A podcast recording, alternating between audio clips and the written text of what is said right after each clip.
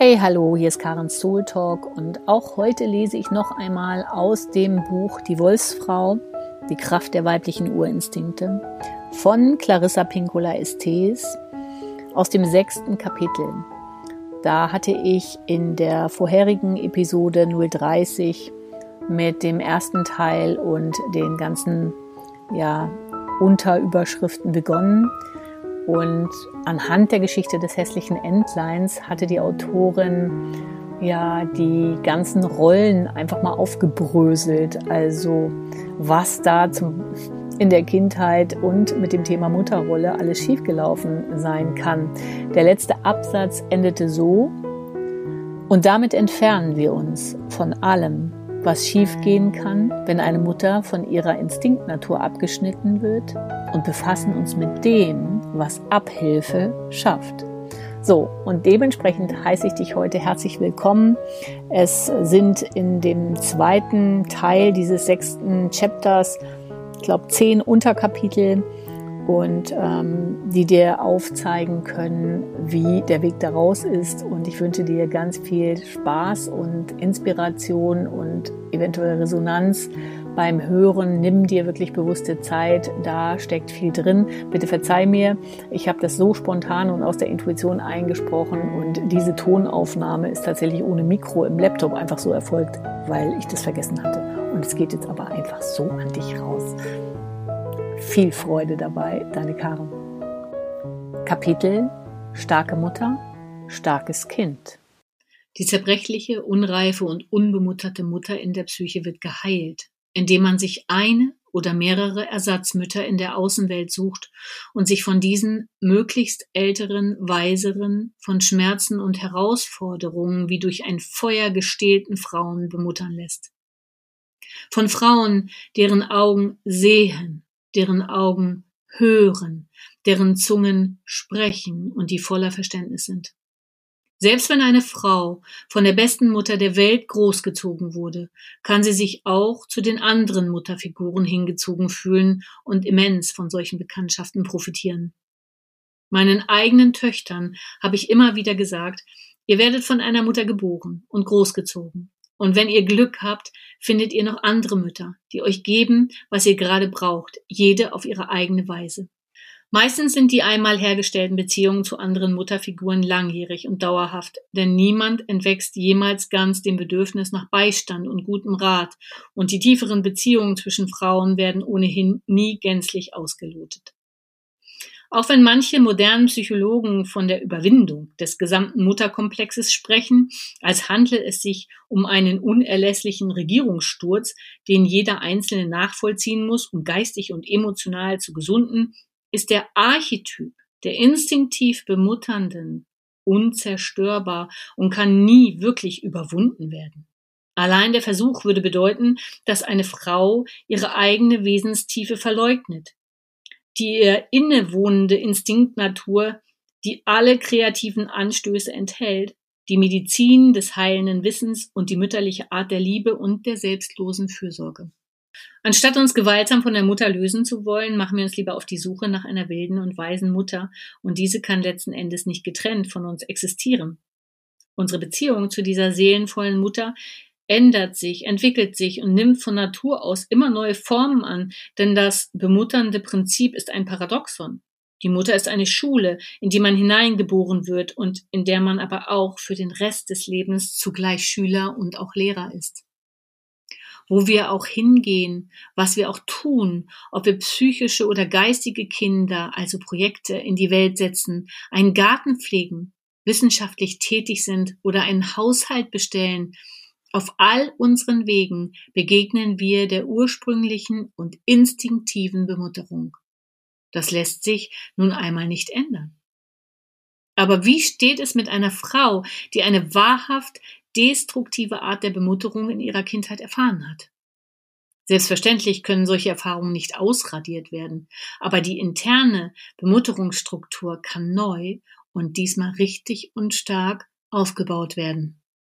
Es ist nicht die Rekonstruktion der internen Mutter, die vielen Leuten so viel Angst macht, sondern die Befürchtung, dass damals etwas Essentielles an ihnen verkümmert und gestorben ist. Etwas, das sie nie wieder in ihr Leben rufen können, weil es keine Nahrung und Zuwendung erhalten hat, da die eigene Mutter selbst psychisch tot war. All diesen Frauen sei zu ihrer Beruhigung gesagt, dass nichts tödlich verwundet wurde, nichts ein für allemal gestorben ist. Die Seele und der Geist der Menschen verfügen über erstaunlich regenerative Kräfte, genau wie die Natur. Wie die Wölfe und zahllose andere Lebewesen können die Seele und der Geist für längere Zeit mit einem Existenzminimum auskommen, wenn es sein muss, und trotzdem gedeihen.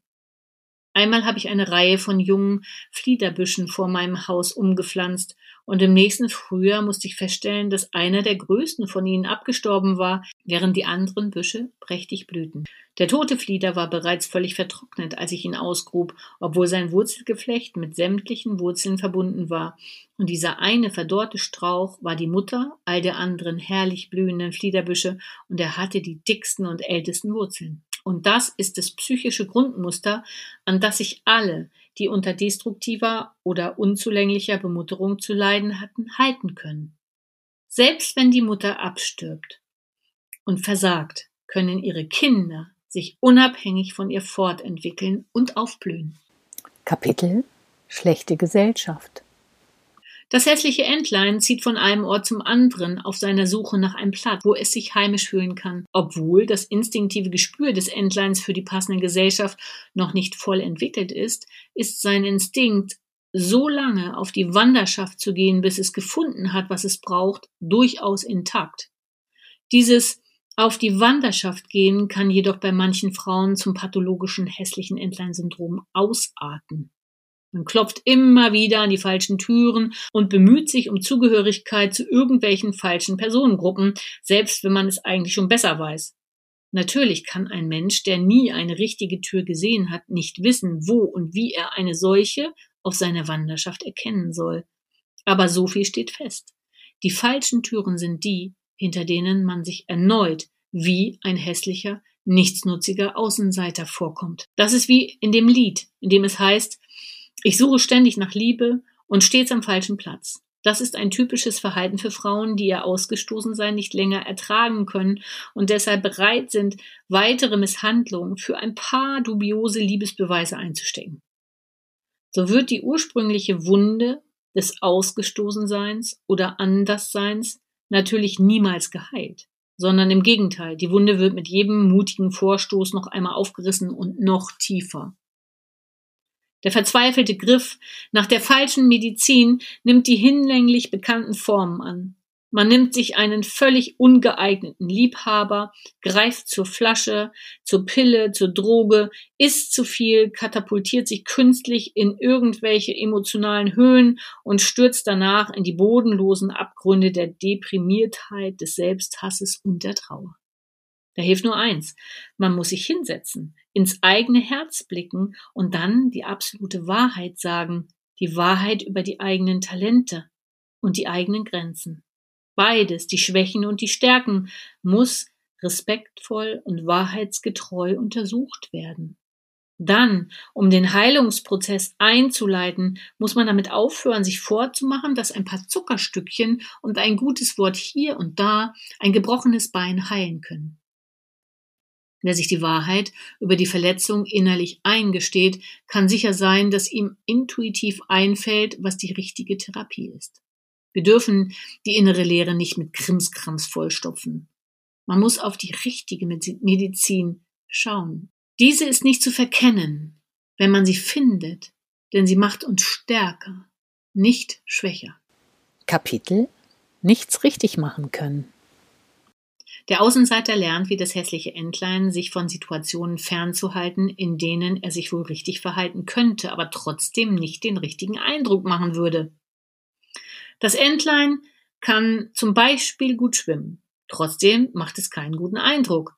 Im Gegensatz dazu kann eine Frau gut aussehen und trotzdem nicht richtig handeln. Es gibt viele Sprichwörter über Personen, die nicht verbergen können, was sie sind in Klammern, und die es in ihrem Herzen auch gar nicht verbergen wollen. Wie das texanische, in Klammern, ihr könnt sie zwar äußerlich herausputzen, aber ihr könnt sie nicht innerlich verändern. In der Geschichte verhält sich das Entlein wie ein Tollpatsch. Wie derjenige, der nichts recht machen kann. Es wirbelt Staub in die Butter und fällt natürlich in den Milchkrug. Wir kennen alle solche Zeiten. Alles läuft schief. Wir versuchen es besser zu machen und machen es stattdessen noch schlimmer. Das Entlein hatte nichts im Haus zu suchen. Aber wenn man verzweifelt ist, sucht man leicht das Falsche am falschen Ort. Wie ein inzwischen leider verstorbener Kollege von mir zu sagen pflegte, was du auch tust, du kriegst keine Milch beim Ziegenbock. Es ist eine Sache, freundlichen Umgang mit Personengruppen zu pflegen, zu denen man nicht gehört, und Brücken zu allen möglichen Gesellschaftsschichten zu schlagen. Aber es ist eine völlig andere Sache, ernsthaft zu versuchen, sich bei andersartigen Geschöpfen lieb Kind zu machen. Wenn man seine wilde, eigentliche Natur unterdrückt, um als nettes, liebes, braves Mädchen zu gelten, zerstört man die Verbindung zur wilden Frau in seiner Psyche. Statt mit einer vitalen Wolfsfrau hat man es dann mit einem Wesen zu tun, dem man die Krallen gezogen hat. Mit einer freundlichen Frau mit guten Manieren, die sich nervös lächelnd bemüht, anderen zu gefallen.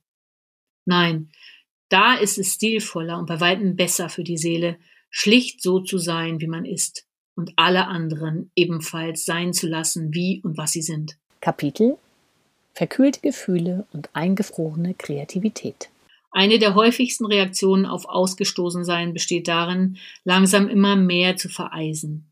Wie das Entlein, das im Eiswasser des Fischteichs beinahe festfriert, frieren Frauen ihre Kreativität, ihre tieferen Gefühle, ihr Bedürfnis nach Nähe und Liebe ein und meinen dann, sie hätten eine großartige Leistung in Sachen Abhärtung vollbracht. In Wahrheit handelt es sich bei dieser psychischen Erkaltung aber um einen Akt passiver Aggression um defensiven Zorn. In der archetypischen Psychologie ist Kälte gleichbedeutend mit Gefühlslosigkeit. Ein kalter Mensch versucht überhaupt nichts mehr zu fühlen.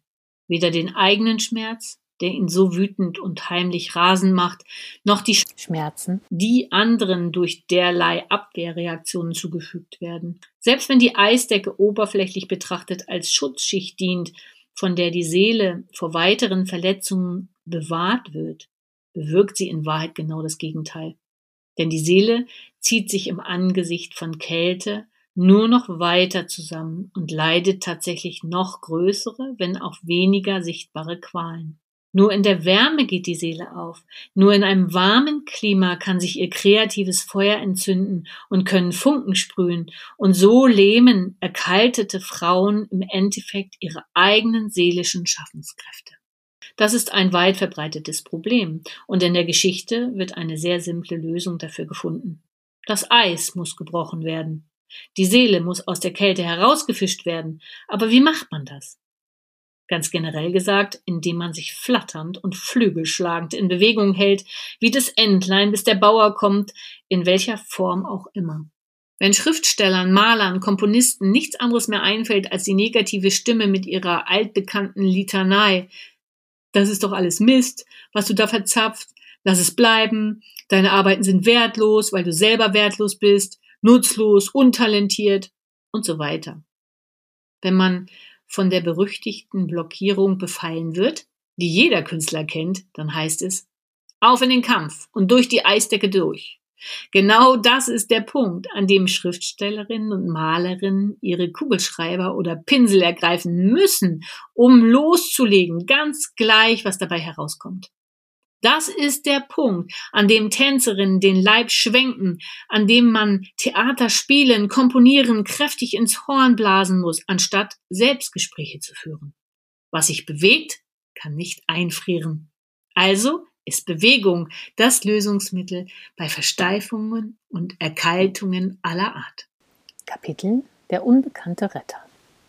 Obwohl der rettende Bauer der das Entlein in die warme Stube trägt, weniger ein archetypisches Leitmotiv als ein literarischer Kunstgriff in dieser Version des Märchens sein mag, um den Handlungsablauf voranzutreiben, sehe ich in der Figur trotzdem etwas Typisches, das sich auch auf unser Leben übertragen lässt. Die Person, die uns aus der Kälte herausholt oder unsere Eisdecke zum Schmelzen bringt, muss nicht unbedingt ein Vertreter des eigenen Rudels auf Erden sein. Sie kann wie ein rettender Engel aus dem Nichts auftauchen, genau dann, wenn wir ihre Hilfe am meisten brauchen und sie am wenigsten erwarten. Der Retter kann in einem Moment höchster Not auftauchen, um gleich darauf auf Nimmerwiedersehen aus unserem Leben zu verschwinden. Wie gesagt, die Seele hat magisch anmutende Fähigkeiten, einen rettenden Aspekt zu manifestieren, nachdem alle sonstigen Reserven erschöpft sind, wenn man absolut am Ende des eigenen Lateins angelangt ist. Und hinterher fragt man sich erstaunt, war das ein purer Glücksfall? Oder hat ein Wesen aus einer anderen, besseren Welt in mein Leben eingegriffen? Wie kann es angehen, dass im letzten Moment noch eine gute Nachricht, eine Atempause, ein rettendes Etwas in mein Leben tritt? Solche Dinge geschehen und nicht nur im Märchen, sondern in der von uns allen psychisch erfahrbaren Realität. Im letzten Moment, sozusagen im Todesmoment, zeigt die Geistseele uns einen Ausweg und trägt uns ein kleines Stück weiter, damit wir den nächsten Schritt erkennen, die nächste Daseinsebene erreichen können. Dieses Auftauchen aus stürmischen Gewässern, in denen wir gerade noch unterzugehen glaubten, ist keine Seltenheit. Und doch ist es wie ein Wunder. Eine schicksalshafte Fügung, vielleicht durch die uns die Vorzüge eines Daseins als Außenseiter womöglich zum ersten Mal bewusst werden. Kapitel Exil als Segen. Wer jemals versucht hat, sich in eine Form zu zwängen, in die er oder sie beim besten Willen nicht hineinpasste, kann vom Glück sagen, wenn der Versuch kläglich gescheitert ist. Gut, man mag sich einsam und wie ein elender Versager vorkommen, aber wenigstens hat man die eigene Seele vor weiteren Misshandlungen von Seiten des falschen Rudels bewahrt, obwohl man als andersartiges Wesen in gewissen Kreisen nie mitspielen darf und von allen Futterstellen vertrieben wird, stellt man hinterher unweigerlich fest, dass man immer nur in die Arme der eigenen Seele und in die Arme der wahren Verwandtschaft getrieben wird. Ganz gleich, ob diese wahre Verwandtschaft die Form eines Fortbildungskurses annimmt, eine Kunstform ist oder eine Gruppe von Gleichgesinnten. Es ist besser, eine Zeit lang einsam und verloren hierhin und dorthin zu wandern, um das Gesuchte zu finden, als in einer Zwangsjacke zu stecken, in der man kaum noch Luft kriegt und in der die Wolfsfrau allmählich zugrunde geht. Es ist niemals falsch, sich auf die Suche nach dem zu machen, was die Seele braucht. Niemals. All diese Selbstverrenkungen und Qualen sind sinnvoll, letzten Endes. Verkannte Schwanenkinder, werden durch eine Art Fegefeuer geschickt, aus dem sie gestärkt und geläutert hervorgehen. Das Ergebnis ist mit einem Diamanten vergleichbar, der sich unter Druck im Laufe von Jahrmillionen aus simpler Kohle herauskristallisiert hat. Man möchte eine solche Erfahrung zwar nicht einmal seinem ärgsten Feind an den Hals wünschen, aber das Ausgestoßensein löst einen alchemistischen Umwandlungsprozess aus, bei dem das Niedere potenziell bis zur Höchstform verfeinert werden kann. Außenseiterin wird das Schwelgen in Selbstmitleid und das unkreative Jammern und Wehklagen über ihre Situation mit der Zeit grundsätzlich ausgetrieben. Außenseiterinnen müssen notgedrungen eine messerscharfe Menschenkenntnis und akute Instinkte entwickeln, die keiner erlangt, der in einer Gemeinschaft eingebunden ist. So gehen sie stark und einsichtsvoll und mit etwas Übung, vielleicht sogar weise aus all ihren Prüfungen hervor. Trotz der vielen negativen Aspekte, die ein ausgestoßenen Dasein mit sich bringt, lässt die wilde, die unbezähmbare Psyche sich nicht unterkriegen. Sie strebt nur umso intensiver nach einer Umwelt, in der ihre freiheitliche Entfaltung unterstützt wird. Und wenn ein solcher Freiraum weit und breit nicht zu finden ist, entschließen Frauen sich nicht selten eines Tages dazu, ihn aus eigener Kraft zu erschaffen. Und das ist gut so. Denn über kurz oder lang werden sich Wildgefährten einfinden, die auch schon lange auf der Suche waren. Auf mysteriöse Weise kommen diese Gleichgesinnten und Seelenverwandten herbei, oft sogar von weit her, und verkünden begeistert, dass sie die ganze Zeit nach so etwas ausgeschaut haben. Kapitel Die struppigen Katzen und schielenden Hühner dieser Welt. Der verkannte junge Schwan gibt zu, dass er am liebsten gründelt und schwimmen geht, was die Katze und das Huhn, zu denen er sich eine Zeit lang gesellt, für unvorstellbar, aberwitzig und dumm halten. Sie haben völlig andere Wertvorstellungen als der Schwan und reagieren mit der pikierten Selbstgerechtigkeit, die typisch für Leute ist, denen alles ihnen Fremde minderwertig vorkommt, wenn nicht gar verdammungswürdig. Natürlich erwartet niemand, dass Katzen und Hühner gerne schwimmen gehen. Sie hingegen erwarten in ihrer Selbstgerechtigkeit, dass ein Schwan ihre verständliche Abneigung gegen das Nasswerden teilt. Wenn nicht, muss dem Schwan der Kopf zurechtgerückt werden, statt die eigenen Beschränkungen und oder Motive zu überdenken. Der kleine Schwan macht die Erfahrung von Abertausenden von Frauen auf ihrer Suche nach Anerkennung, dass eine grundsätzliche Unvereinbarkeit mit unähnlichen Personen zu einer Schuldfrage umfunktioniert wird, die über besser oder schlechter, richtig oder falsch entscheidet. In dieser Lage gebracht sind Frauen nur allzu oft bereit, eine vermeintliche Schuld auf sich zu nehmen, jegliche Mängel in der eigenen Person zu suchen und sich fortan quasi schon allein für ihr bloßes Dasein zu entschuldigen. Da gibt es Frauen, die einfach Angst haben, Nein oder vielen Dank zu sagen und zu gehen. Es gibt Frauen, die sich immer und immer wieder anhören, dass mit ihnen etwas nicht stimmt, ohne sich je klar zu machen, dass Katzen und Hühner nicht schwimmen. In meiner Praxis greife ich hin und wieder zu dem Hilfsmittel Typologie und fordere meine Patientinnen auf, sich für einen Augenblick vorzustellen, dass sie Schwäne sind, die von Enten, Katzen, schälenden Hennen etc. so gründlich verwirrt worden sind, dass sie die eigene Wesensnatur bisher nicht erkennen konnten. Ich sage ihnen, dass es nicht ihre Schuld ist, wenn sie als Schwan geboren wurden und sich auch inmitten von Enten wie ein Schwan verhalten. Natürlich ist auch nichts verkehrt daran, eine Ente zu sein. Aber Enten haben andere Weltanschauungen, andere Ziele und Wünsche als Schwäne. Und wenn eine Ente dir permanent sagt, du, dass du nicht richtig tickst, dann liegt es an dir, die grundlegende Unvereinbarkeit zu erkennen und dich mit den besten Empfehlungen auf den Weg zum Schwanenteich zu machen. Warum sich jahrelang in eine unpassende, wesensfremde Form zwängen und sich dann auch noch vorhalten lassen, dass man keine gute Ente ist und das Ideal entenhafter Vollkommenheit nie erreicht, wenn man so weitermacht?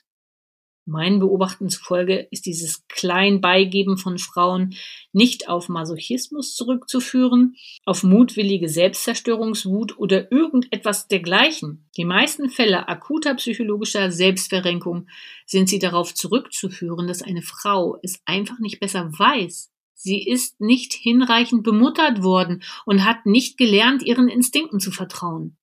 Der kleine Schwan hat zwar seine angeborene Instinktnatur, aber keine weiteren Instruktionen von seinen echten Artgenossen erhalten. Insofern ist er ein unbemuttertes Wesen, denn die Mutter ist diejenige, die das Instinktive und Innewohnende im Nachwuchs fördert und durch genaue Unterweisungen zum Tragen bringt. Wolfsmütter müssen ihren Welten nicht beibringen, auf die Jagd zu gehen, das liegt ihnen im Blut, aber sie zeigen ihnen, wonach sie Ausschau halten und worauf sie aufpassen sollen. Sie leiten sie an, das angeborene Wissen richtig zu nutzen. Eine als hässliches Entlein geborene und unbemutterte Frau hat angeborene Instinkte, auf die sie sich aber nicht in jedem Fall verlassen kann. Sie lernt aus immer neuen Versuchen und Fehlern, meist vielen Fehlern. Aber C, wie die Außenseiter der Gesellschaft nun einmal sind, nimmt auch sie irgendwann eine Witterung auf, die ihr bekannt vorkommt. Und dann hört sie nicht auf, diese Spur zu verfolgen, bis sie das Gesuchte gefunden hat. Wer Wölfe einmal bei ihrer Spurensuche beobachtet hat, weiß, wovon ich rede. Sie springen in die Luft, um jeden noch so kleinen Hauch einer Witterung einzusaugen. Sie rennen wie verrückt im Kreis herum, pflügen den Boden mit der Nase auf, kratzen Erdschichten beiseite, laufen vor und zurück, um plötzlich regungslos dazustehen. Und nur ihre Ohren wie Satellitenantennen rotieren zu lassen. Sie gebären sich wie irre, aber in Wirklichkeit nehmen sie jeden Hinweis, jeden Geruchsfetzen auf, selbst aus weitester Entfernung. So sammeln sie ihre Hinweise und irgendwann wissen sie, in welche Richtung sie laufen müssen. Irgendwann finden sie, was sie mit allen Mitteln verfolgen. Auch Frauen können von außen betrachtet oft ziemlich kopflos und zerstreut wirken, wenn sie den Kontakt zum Wesentlichen vorübergehend verloren haben und wie arme Irre hierhin und dorthin rennen, um nach einer Spur zu suchen. Dennoch sollte man sie meistens am besten einfach in Ruhe lassen oder ihnen nur kurz erklären, dass ihr Verhalten völlig normal und richtig ist. Wahrscheinlich nehmen sie nur gerade die Witterung auf. Sobald Sie genügend Informationen verarbeitet haben, bewegen Sie sich wieder zielbewusst weiter. Und das Verlangen, ein angesehenes Mitglied im Club der struppigen Katzen und schielenden Hühner zu werden, löst sich endlich in Wohlgefallen auf. Kapitel Angedenken und Weitermachen. Komme da, was wolle. Jede Frau kennt die Sehnsucht nach den Artgenossen, den wahren Verwandten, selbst wenn sie noch kein einziges lebendes Exemplar ihrer Gattung getroffen hat. Das hässliche Entlein begegnet zwei Gänsen, wird dabei fast von Jägern erschossen, trifft eine Katze und ein Huhn, wird von deren psychischen Attacken vertrieben, begegnet einer Bauernfamilie und findet auch da keine Ruhe. Wieder erwarten übersteht es den langen kalten Winter allein, nur von der Erinnerung an den flüchtigen Moment getragen, in dem die Schwäne über den Himmel gezogen sind und ihren Aufruf an ihn, den Artgenossen dort unten auf der Erde ergehen ließen. Das Angedenken an diesen Moment des Anblicks und Aufrufs, auch wenn er nicht genauso verstanden wurde, hält das Entlein den Winter über am Leben. So geht es vielen Frauen. Sie wollen eigentlich schon Selbstmord begehen, aber dann fällt ihr Auge auf einen Vogelschwarm, der in Pfeilformation vorüberzieht, einen Stern, der vom Nachthimmel fällt, oder der Anblick ruft eine Erinnerung wach, etwas will leben und ist immer noch nicht, noch lange nicht erschöpft. Die Quelle der weiblichen Urinstinkte ist niemals erschöpft.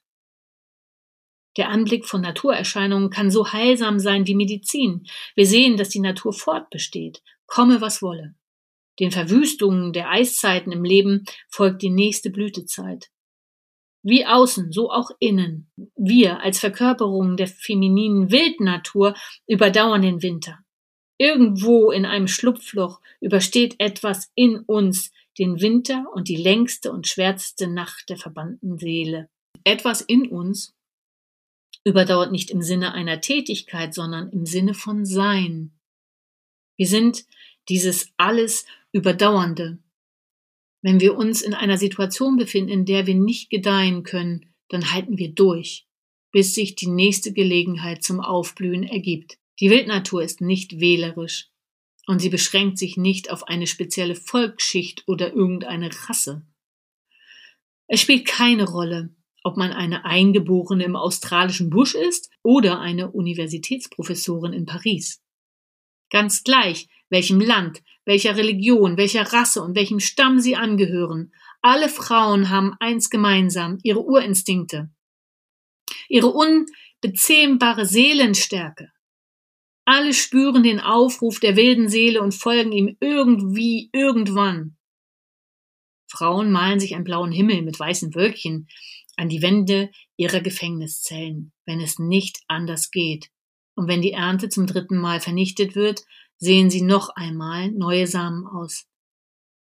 Die Wolfsfrau überlistet und überdauert den hartnäckigsten Widerstand oder Feind, und wenn sie noch so lange in einem Schlupfwinkel ausharren muss und halb verhungert ist, sie schleppt sich auch im verwundeten Zustand weiter, wie das Entlein, so lange, bis sie den richtigen Ort und passende Gesellschaft gefunden hat. Und damit kommen wir zum wichtigsten Teil dieser Geschichte. Der Frühling folgt dem Winter. Die Entstehung neuen Lebens beschleunigt sich, eine Wendung tritt ein, ein Neubeginn wird möglich. Das ist die Verheißung für alle, die in kreativer, professioneller oder persönlicher Hinsicht überwintern müssen. Denkt an die Unzerstörbarkeit der Wildnatur. Lasst euch nicht unterkriegen. Haltet durch. Auf jeden Winter folgt ein Frühling. Immer. Kapitel Seelenliebe. Am Ende der Geschichte erkennen die anderen Schwäne das Entlein eher als Artgenossen, als es selbst die eigene Artverwandtschaft erkennt. Auch das ist typisch für viele Frauen, die sich an ihr Außenseiterdasein gewöhnt und häuslich darin eingerichtet haben. Nach all den harten Jahren der Wanderung und Suche zweifeln Frauen zunächst einmal daran, dass sie tatsächlich am Ziel ihrer Sehnsucht angelangt sind, auch wenn sie ihr Ziel ganz eindeutig erreicht haben. Man sollte meinen, dass sie jetzt, da sie von Gleichgesinnten umgeben sind und freudig begrüßt werden, in ein langes, ekstatisches Freudengeheul ausbrechen. Aber nein, eine Zeit lang halten sie an ihrem gewohnten Misstrauen fest. Schauen diese Leute mich tatsächlich mit wohlwollenden oder wenigstens neutralen Blicken an? Bin ich auch wirklich sicher hier? Werden sie mich irgendwann ableben und wieder von sich stoßen wie all die anderen? Kann ich hier wirklich Frieden finden? Ist es in Ordnung, wenn ich mich wie ein Schwan verhalte und schwanenhafte Bemerkungen mache? Es dauert ein Weilchen, bis sich das Misstrauen als unbegründet erweist und man in die nächste Phase der Heimkehr eintritt. In dieser Phase dämmert die Erkenntnis der eigenen einzigartigen Schönheit oder, anders ausgedrückt, die Erkenntnis, dass man wirklich zum eigenen, urinnersten Wesensgrund gefunden hat. Es gibt wohl kaum ein zuverlässigeres Zeichen dafür, dass eine Frau sich eine Zeit lang, wenn nicht gar ihr Leben lang in der Lage des hässlichen Entleins befunden hat, als ihre Unfähigkeit, ein von Herzen gemeintes Kompliment anzunehmen.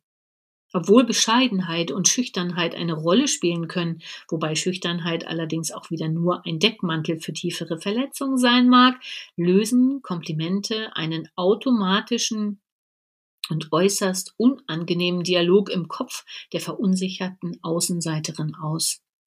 Sagt man ihr, wie schön sie ist, wie gut ihre Arbeiten sind, oder lobt irgendetwas anderes, was ihre Seele hervorgebracht hat, entgegnet eine Stimme in ihrem Kopf sofort, dass sie das nicht verdient hat und dass jeder, der solche Äußerungen macht, ein Vollidiot sein muss, der eben leider nicht die geringste Ahnung hat. Vielleicht ist da auch eine Stimme, die sagt, das ist doch ganz normal, das ist doch nichts Besonderes. Anstatt sich auf die Schönheit ihrer Seele aufmerksam machen zu lassen und sie selbst zu erkennen, wird abwehrend herumgedruckst und das Thema gewechselt. Effektiv wird dem Seelen selbst damit die Nahrung vor der Nase weggeschnappt, denn die Seele ernährt sich von Anerkennung, von der Beachtung, die sie findet. Also ist dies die letzte Herausforderung, der sich die Ausgestoßenen dieser Welt stellen müssen, nachdem sie ihr Rudel gefunden haben. Die Erkenntnis und Annahme der ureigenen, unverwechselbaren Schönheit und Talentiertheit. Eine Frau, die alle Formen und das gesamte Farbenspiel ihrer Seele mit sämtlichen Ausdrucksweisen akzeptiert und sie gut heißt, schön heißt, ist sich ihrer Schönheit weder auf selbstverliebte Weise bewusst, noch leugnet sie ihre Potenz oder lässt sie verkümmern. Weiß eine Wölfin, wie schön sie ist, wenn sie da sitzt, die Vorderpfoten fein säuberlich nebeneinander stellt? Weiß sie, wie elegant sie bei jedem mächtigen Satz nach vorn aussieht?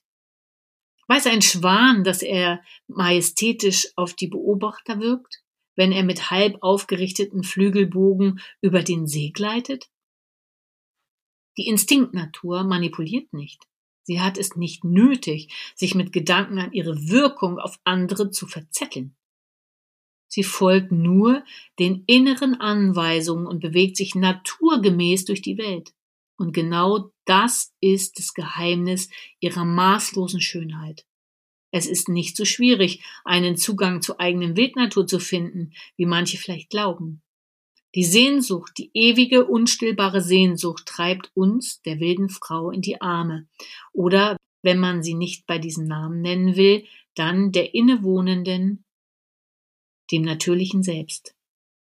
Auch wenn wir keinen ihrer Namen kennen und nicht wissen, wo sie zu finden ist, treibt die Sehnsucht uns schließlich in einen Zustand, in dem die wilde Frau uns von sich aus ein Stück entgegenkommt. Die wilde Frau sucht nämlich auch nach uns, denn wir sind ihre Kinder. Kapitel Der Wechselbalg im Laufe der Jahre wurde mir klar, dass ein spielerischer Umgang mit dem Thema der Zugehörigkeit in der psychoanalytischen Praxis manchmal erfolgreicher ist als die diversen, etwas schwergewichtigen Umgangsformen, denn mit Leichtigkeit wird das Festhalten an der Bitternis über die Ungerechtigkeit des Lebens und die Versteifung auf innere Knoten oft müheloser gelockert. Aus diesem Grund begann ich mir ein Fragespiel auszudenken, bei dem Frauen ihr Außenseiterdasein aus einer gewissen Distanz betrachten konnten. Im Mittelpunkt des Spiels steht das vertauschte Kind, auch Wechselbalg genannt, mit all seinen Fragen nach den Gründen für das Leid, das ihm so ungerechtigterweise zugefügt wurde. Und so beginnt das Frage- und Antwortspiel. Hast du dich schon einmal gefragt, warum du, ausgerechnet du, in diese und keine andere Familie hineingeboren wurdest? Hast du dich gefragt, warum du anders als die anderen bist? Warum du dir von Anfang an so fremdartig, so komisch, so unpassend vorgekommen bist und warum deine leiblichen Verwandten ihrerseits mit stirnrunzelnden Befremden auf dich reagiert haben? Gut. Die Antwort ist ja, ja, ja und abermals ja. Alles klar. Jedes Mal, wenn das sprühende Leben spontan aus dem Kind, das du einst warst, herausbrechen wollte, tauchte jemand auf, der dich sofort in Grund und Boden gestampft hat. Jemand, der deine Sichtweise, deine spezielle Ausdrucksform verurteilt hat. Deine Familie hat dich mit tausenden von widersprüchlichen Verhaltensregeln verwirrt und dich dann für deine Verwirrtheit bestraft. Die Eltern haben dir gesagt, dass du in der Stube hocken sollst, obwohl du ein Naturkind warst, dass du eine Hausfrau und Mutter werden musst, obwohl du immer Medizin studieren oder Wissenschaftlerin werden wolltest oder umgekehrt. Nun, zu den Antworten auf die oben genannten Fragen nach dem Warum, Wieso und Weshalb des Ausgestoßenseins zwischen denen die Befragten wählen müssen. Wir wurden in so merkwürdige Familien hineingeboren und sind, wie wir eben sind, weil erstens es letztlich keinen Grund für irgendetwas im Universum gibt. In Klammern, das glaubt natürlich kaum jemand, aber es ist die erste Antwort. Zweitens, weil es selbst einen Plan verfolgt, den unser kleines Menschenhirn nicht ganz erfasst. In Klammern, vielen gibt diese Idee noch am meisten Hoffnung. Drittens, weil der Storch, der für die Verteilung der Neugeborenen sorgt, uns aus Versehen im falschen Elternhaus abgeliefert hat. Natürlich gibt es keine endgültige Antwort auf solche Fragen, aber das Ego der meisten von uns möchte noch eine Zeit lang an dem Thema herumknabbern, bevor es den ausgelutschten Knochen endlich loslässt und erkennt, dass das Wiederkäuen von alten Fragen die alte Schmerzen immer neu aufwühlen und bis zur äußersten Bitterkeit vertiefen, absolut sinnlos ist.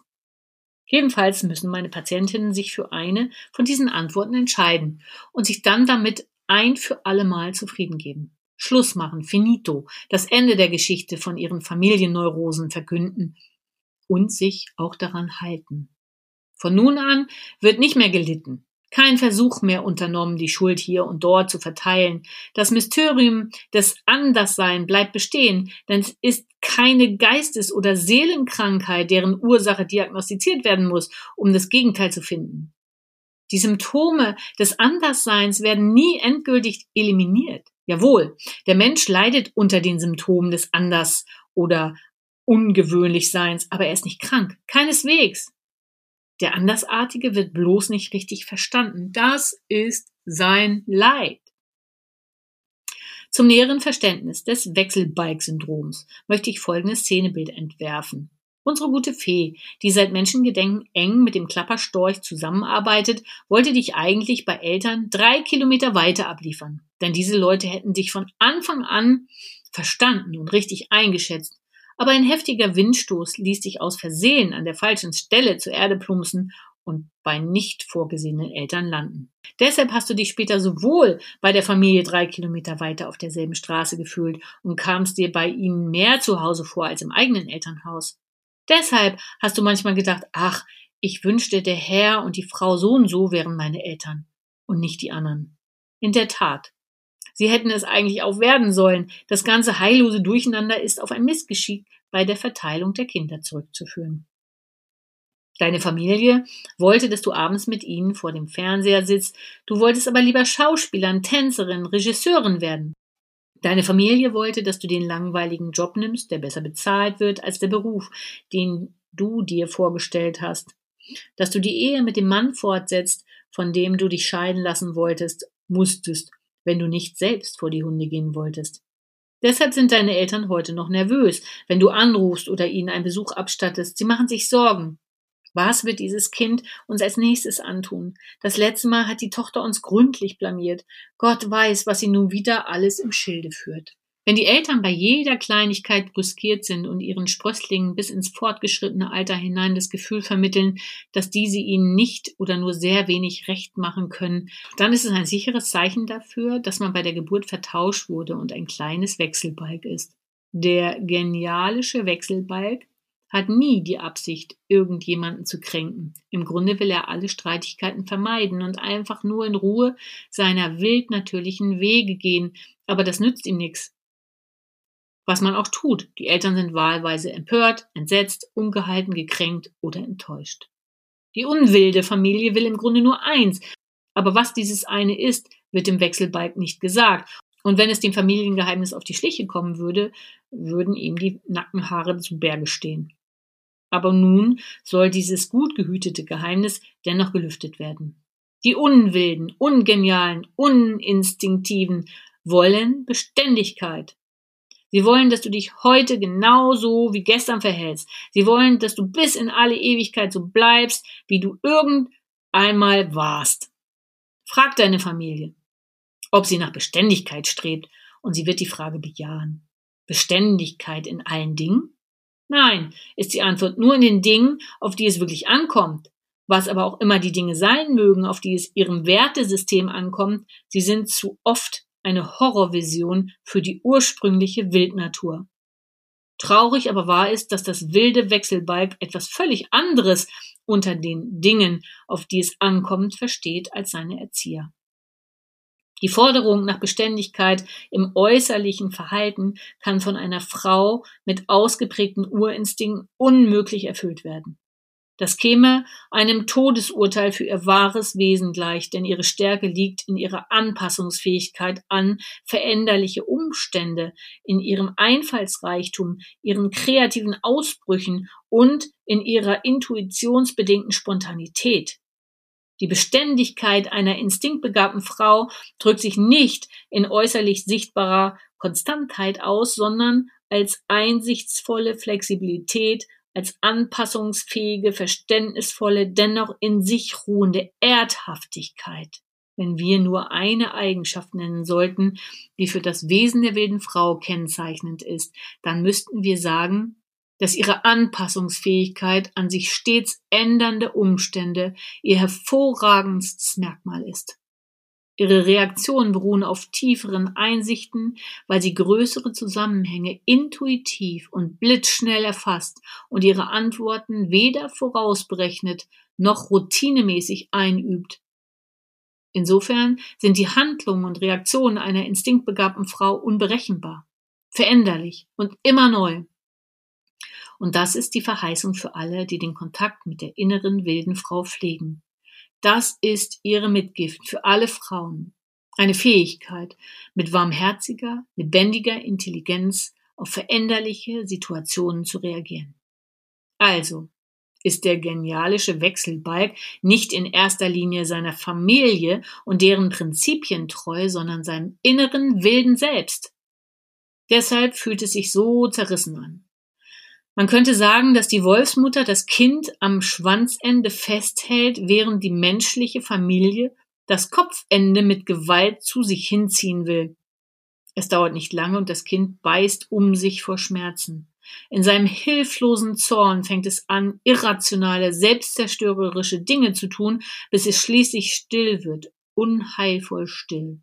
Du schaust in seine Augen und siehst darin, den in sich gekehrten Blick eines Menschen, der im Geiste ganz woanders ist. Alle Kinder müssen in die Spielregeln ihrer Gesellschaft eingeweiht und zivilisiert werden. Das ist lebensnotwendig. Aber nicht um den Preis einer systematischen Abtötung ihrer Urinstinkte.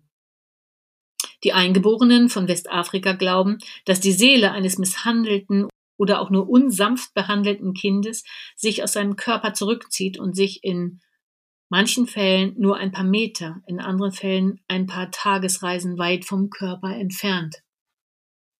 Auch wenn es keineswegs einfach ist, ein Gleichgewicht zwischen den Seelenbedürfnissen eines Kindes, seinen physischen Bedürfnissen nach Sicherheit und Ordnung und dem Bedürfnis nach sozialer Anpassung zu finden, müssen wir es wenigstens versuchen.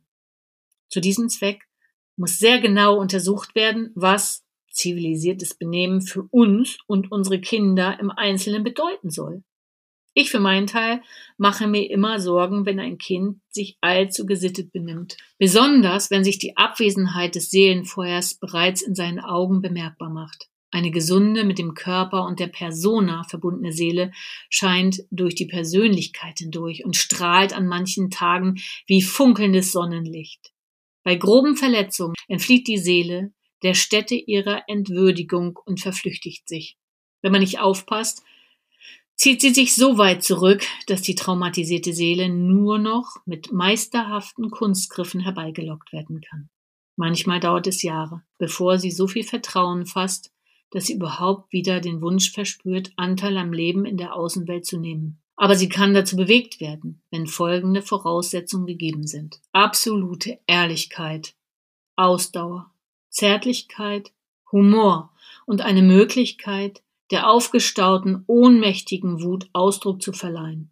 Eine Kombination dieser Eigenschaften ergibt den Gesang, der eine verflüchtigte Seele wieder zur Teilnahme am körperlichen und sinnlichen Dasein bewegen kann. Was sind denn Seelenbedürfnisse?